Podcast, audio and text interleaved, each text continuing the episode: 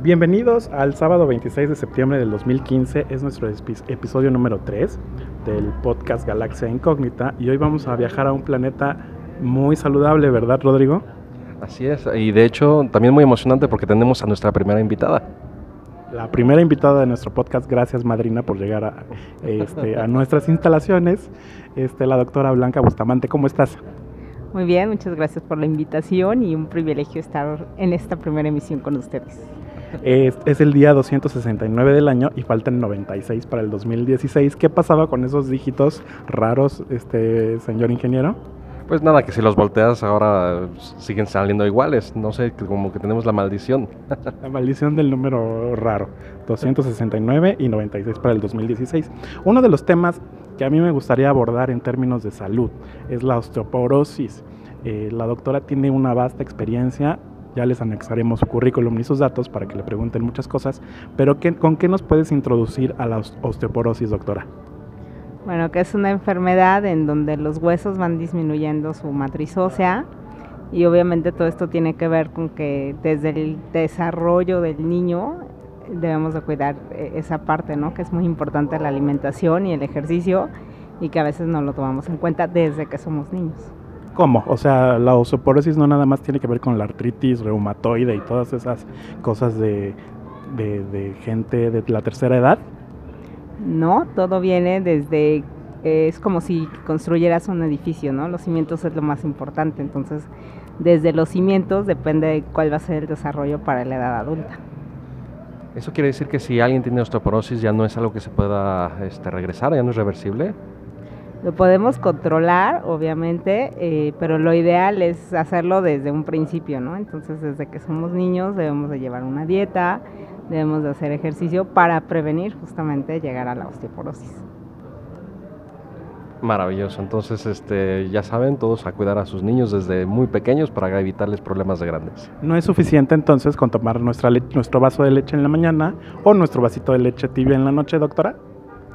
¿No? Tiene que ver también con tomar pescado, con tomar proteínas, de, la carne obviamente, y esto viene desde niños, ¿no? Consumir frutas y verduras, porque no es lo mismo tomarte un medicamento que a que lo vayas metabolizando tú desde tu organismo, como algo natural. ¿Cuál sería eh, alguno de los casos frecuentes que se están o que se está poniendo de moda o que la gente está preocupándose más en términos de, de huesos? ¿Cómo llegan a ti los pacientes con, con, con la osteoporosis? Bueno, obviamente empiezan con dolores articulares o son frecuentes, sobre todo en, en, las mujeres y después de la menopausia, que lleguen con fracturas en las muñecas, que lleguen con fracturas en la tercera edad, sobre todo en cadera, ¿no? Y que es muy, la fractura en caderas en la tercera edad, pues nos lleva a otras cosas como una embolia pulmonar, ¿no? A complicaciones más específicas y que tienen mayor este, relevancia en la salud de una paciente. ¿Qué tal? Entonces, ¿cómo poder, ¿cuáles serían como las recomendaciones para cuidar nuestro sistema óseo? Entonces, obviamente, pues desde niños el consumo de la leche, de los productos lácteos. ¿Leche light o deslactosada? Pues de preferencia leche normal, ¿no? Digo, si no tienen ninguna alteración, lo ideal es que tomen los niños leche normal. Nada que sea light, y obviamente porque eso implica también que tengan otro tipo de químicos o otros procesos. Entonces, lo ideal es todo lo natural, ¿no? los productos lácteos, como son el queso, la crema, comer carnes, porque por ejemplo las personas vegetarianas tienen más propensión a la osteoporosis o a las fracturas. Pero, pero dicen que es bueno no consumir carne roja, dicen, he escuchado por ahí. Bueno, a cierta edad, ya después de los 30, no es bueno que comas carne diario, ¿no? Pero sin embargo, sí es necesario comer proteínas por lo menos una o dos veces a la semana. ¿Qué tal, Rodrigo? ¿Qué cosas? Y por ejemplo, ahorita, eh, ¿cómo puedo saber si yo tengo alguna propensión o si tengo ya osteoporosis y cómo debo cuidarme en caso de que sea afirmativo? Bueno, se hacen estudios, específicamente la densitometría ósea, en donde tienen unos niveles y ahí vas viendo la, el grado de osteoporosis que tenga. Lo mismo a veces el hecho de que te tomen una radiografía, vas viendo ahí el desgaste de los huesos. Y obviamente, pues si tienes eh, fracturas frecuentes o desde niños que tengas fracturas frecuentes, pues ese es una como de los factores de riesgo para que presentes esto, que tengas familiares que hayan tenido fractura de cadera, eh, las mujeres obviamente en la lactancia y en el embarazo pues el bebé jala mucho calcio, entonces ahí se puede dar aporte extra de calcio o este o más bien la dieta, ¿no? Como les decía, no es lo mismo que lo metabolices tú natural a que tengas que estar tomando medicamentos. Y obviamente algo importante, pues ahorita por los rayos ultravioleta y eso nos dicen que no debemos de exponernos al sol, sin embargo, la vitamina D, que sirve también para la absorción de calcio, pues requiere que nos expongamos al sol para poder metabolizar bien. O sea, como plantitas o qué? Algo así. Fotosíntesis humana o cómo. A final de cuentas, para que actúe la vitamina D, porque aunque no las den tomada, pues no se metaboliza si no nos exponemos a los rayos solares. Y el hacer ejercicio también es muy importante porque eso va a depender de la cantidad eh, de matiz sea que tengamos nosotros en nuestros huesos. Qué cosas. Antes, en nuestros tiempos, doctora, eh, de chavitos, nos golpeábamos, jugábamos marometas, este, en fin, mucha actividad física que sí nos ponía en riesgo. Actualmente creo que hay sobreprotección con nuestros infantes, con nuestros pequeños. ¿Qué nos podrías recomendar a los papás contemporáneos como para no preocuparnos de que los niños eh, pues, se ejerciten en, sus músculos, en su cuerpo. Obviamente el hacer ejercicio, ¿no? Y como mínimo son 30 minutos por lo menos de caminata diario y obviamente esto tiene que ir este, subiendo, ¿no? También lo que es el tono y la masa muscular deben de ejercitarlos, ¿no? Porque ahora todo es así de estar en la computadora, en el iPod, en los juegos, estos videojuegos, que obviamente pues es estar sedentario y eso no nos ayuda a que la masa ósea y la masa muscular se vayan ejercitando y vayan teniendo su propia masa, ¿no? Finalmente el, sistema óseo es el que nos, es el esqueleto, ¿no? El que nos va a mantener erguidos o nos va a poder dar cambios de posición. ¿Qué otras afectaciones este, han empezado a surgir ahora con todo esto del sedentarismo de los niños y pues, en general de la sociedad? Obviamente tenemos niños que se fracturan, como decía Jorge, ¿no? El hecho de jugar fútbol ya se fracturaron la pierna, ya se fracturaron el tobillo, ya se fracturaron la clavícula y cosas de este Digo, tiene sus ventajas, dejan de ir a la escuela una o dos semanas. Pero estás de acuerdo que pierden clases. Entonces, lo ideal es tener niños sanos, ¿no? Y aparte, pues obviamente el estar sedentario, pues no nos lleva a nada bueno porque tenemos niños obesos, tenemos ya niños con cardiopatías, niños que se infartan a los 10, 12 años, eh, niños con dislipidemias, ¿no? El aumento del colesterol, triglicéridos, cuando antes en la vida, ¿dónde veías eso, no? ¿Dislipi qué? Dislipidemias, tienen alto colesterol y triglicéridos, eso obviamente nos lleva a que se tapen las venas, a las arterias, y pues nos lleva a lo que es el infarto al miocardio o enfermedades vasculares cerebrales. ¿no? Órales, o sea que un solo sistema por separado eh, no necesariamente tiene eh, causas o consecuencias únicas, o sea, afecta todo el cuerpo. Exacto, finalmente el cuerpo es sabio y es todo un sistema, ¿no? O sea, uno va como que de la mano de la otra. También en el hueso tiene que ver con la médula ósea, con que ahí se formen parte de lo que son este, el sistema sanguíneo y obviamente pues si está alterado no se va a llevar a cabo bien todo este proceso. Cuéntanos de algún caso, ¿qué, es lo que has experimentado tú? O sea, eh, eh, ¿cuál sería como el ejemplo a seguir de un caso de osteoporosis? Llega el paciente, toca la puerta y después ¿qué sigue? En el caso, por ejemplo, lo que decía, ¿no? De las mujeres que tienen después de la menopausia, tienes eh, cada, paciente es como específico, hay que ver factores de riesgo porque, bueno, a las mujeres se les da eh, terapia de reemplazo con estrógenos hormonales, pero finalmente hay que ver si no tienen factores de riesgo para cáncer de mama, como insuficiencia venosa, porque pues eso nos llevaría a otras complicaciones.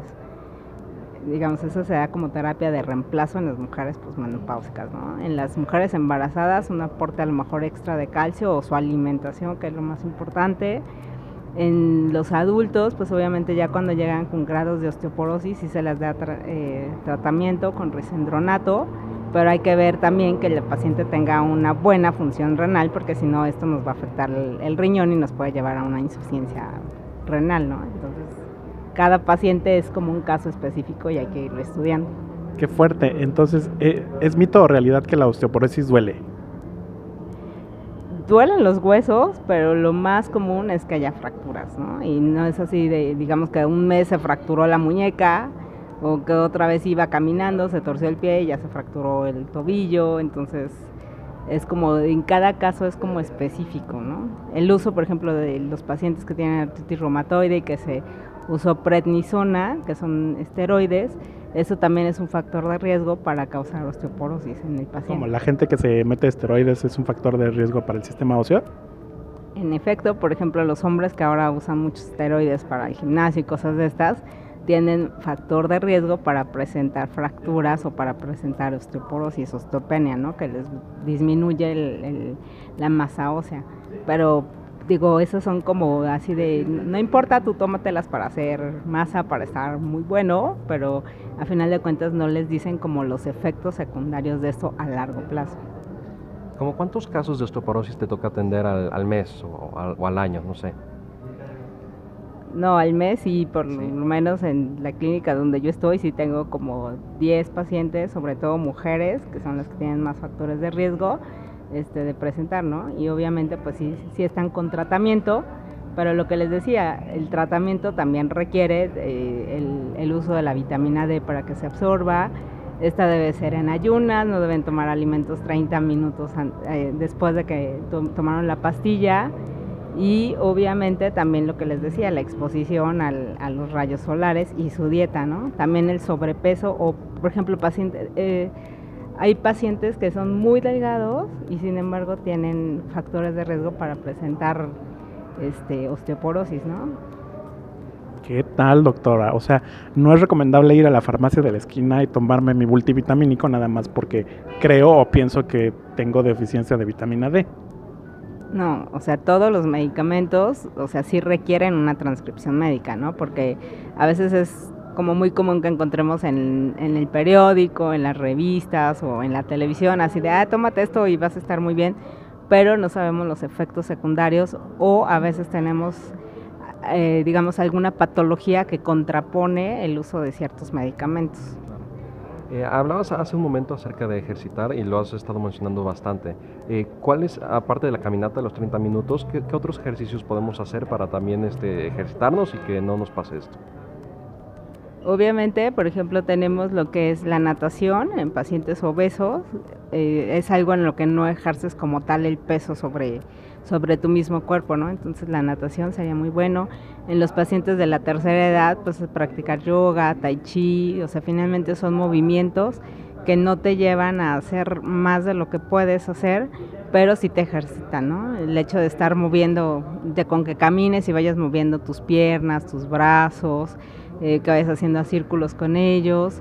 Obviamente los niños, pues antes practicaban este básquetbol, este voleibol, fútbol, cosas de esas, y ahora tenemos puro niño sedentario, ¿no? Bueno, pero el Xbox, no me dejarás mentir, Rodrigo, tiene sus ventajas también. Bueno, pues sobre todo si lo usas con el Kinect, te estás moviendo. pero obviamente no es un movimiento, digamos, que lleve una cierta constancia, ¿no? Que es lo que requieres para que realmente sea un ejercicio efectivo. O sea, tengo que sudar. Sí, hacerlo 30 minutos y obviamente es del diario, no así como ay, cada tercer día o cada fin de semana, sino hacerlo diario, ya tenerlo como una práctica. ¿no?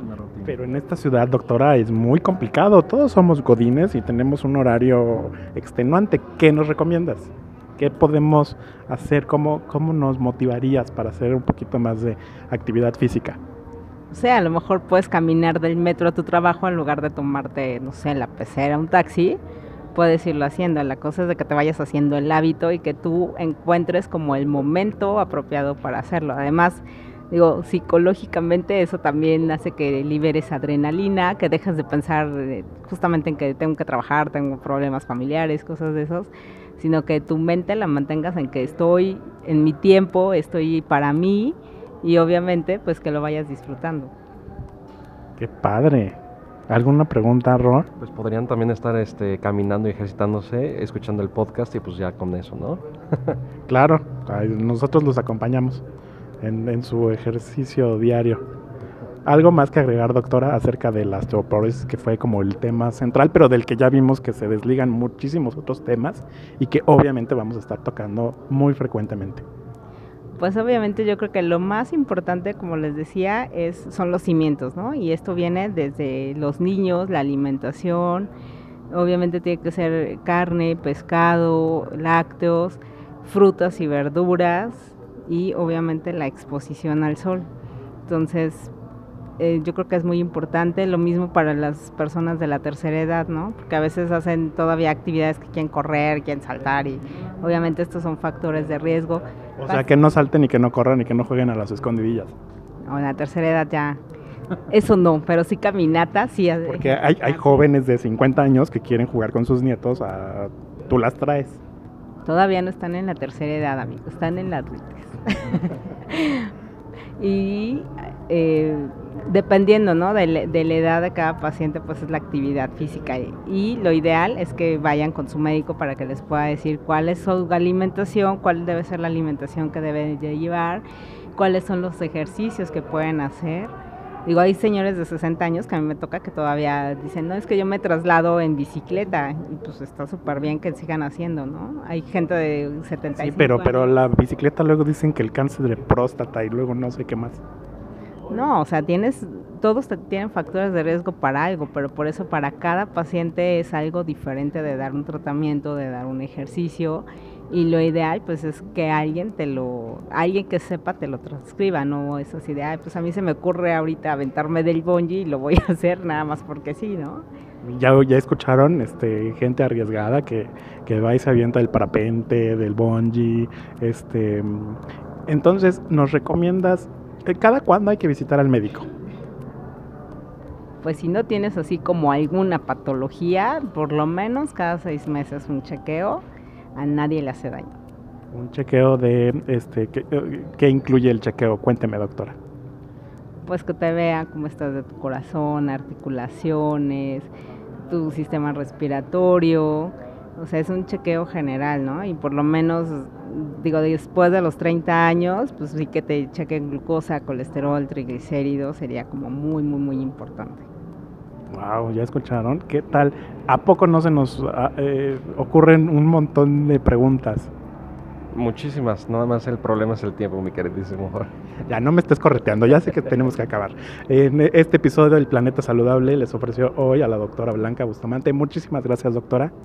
Gracias a ustedes por la invitación. Y esperemos vuelva pronto. Claro que sí, cada que me inviten aquí estaré con ustedes con todo gusto.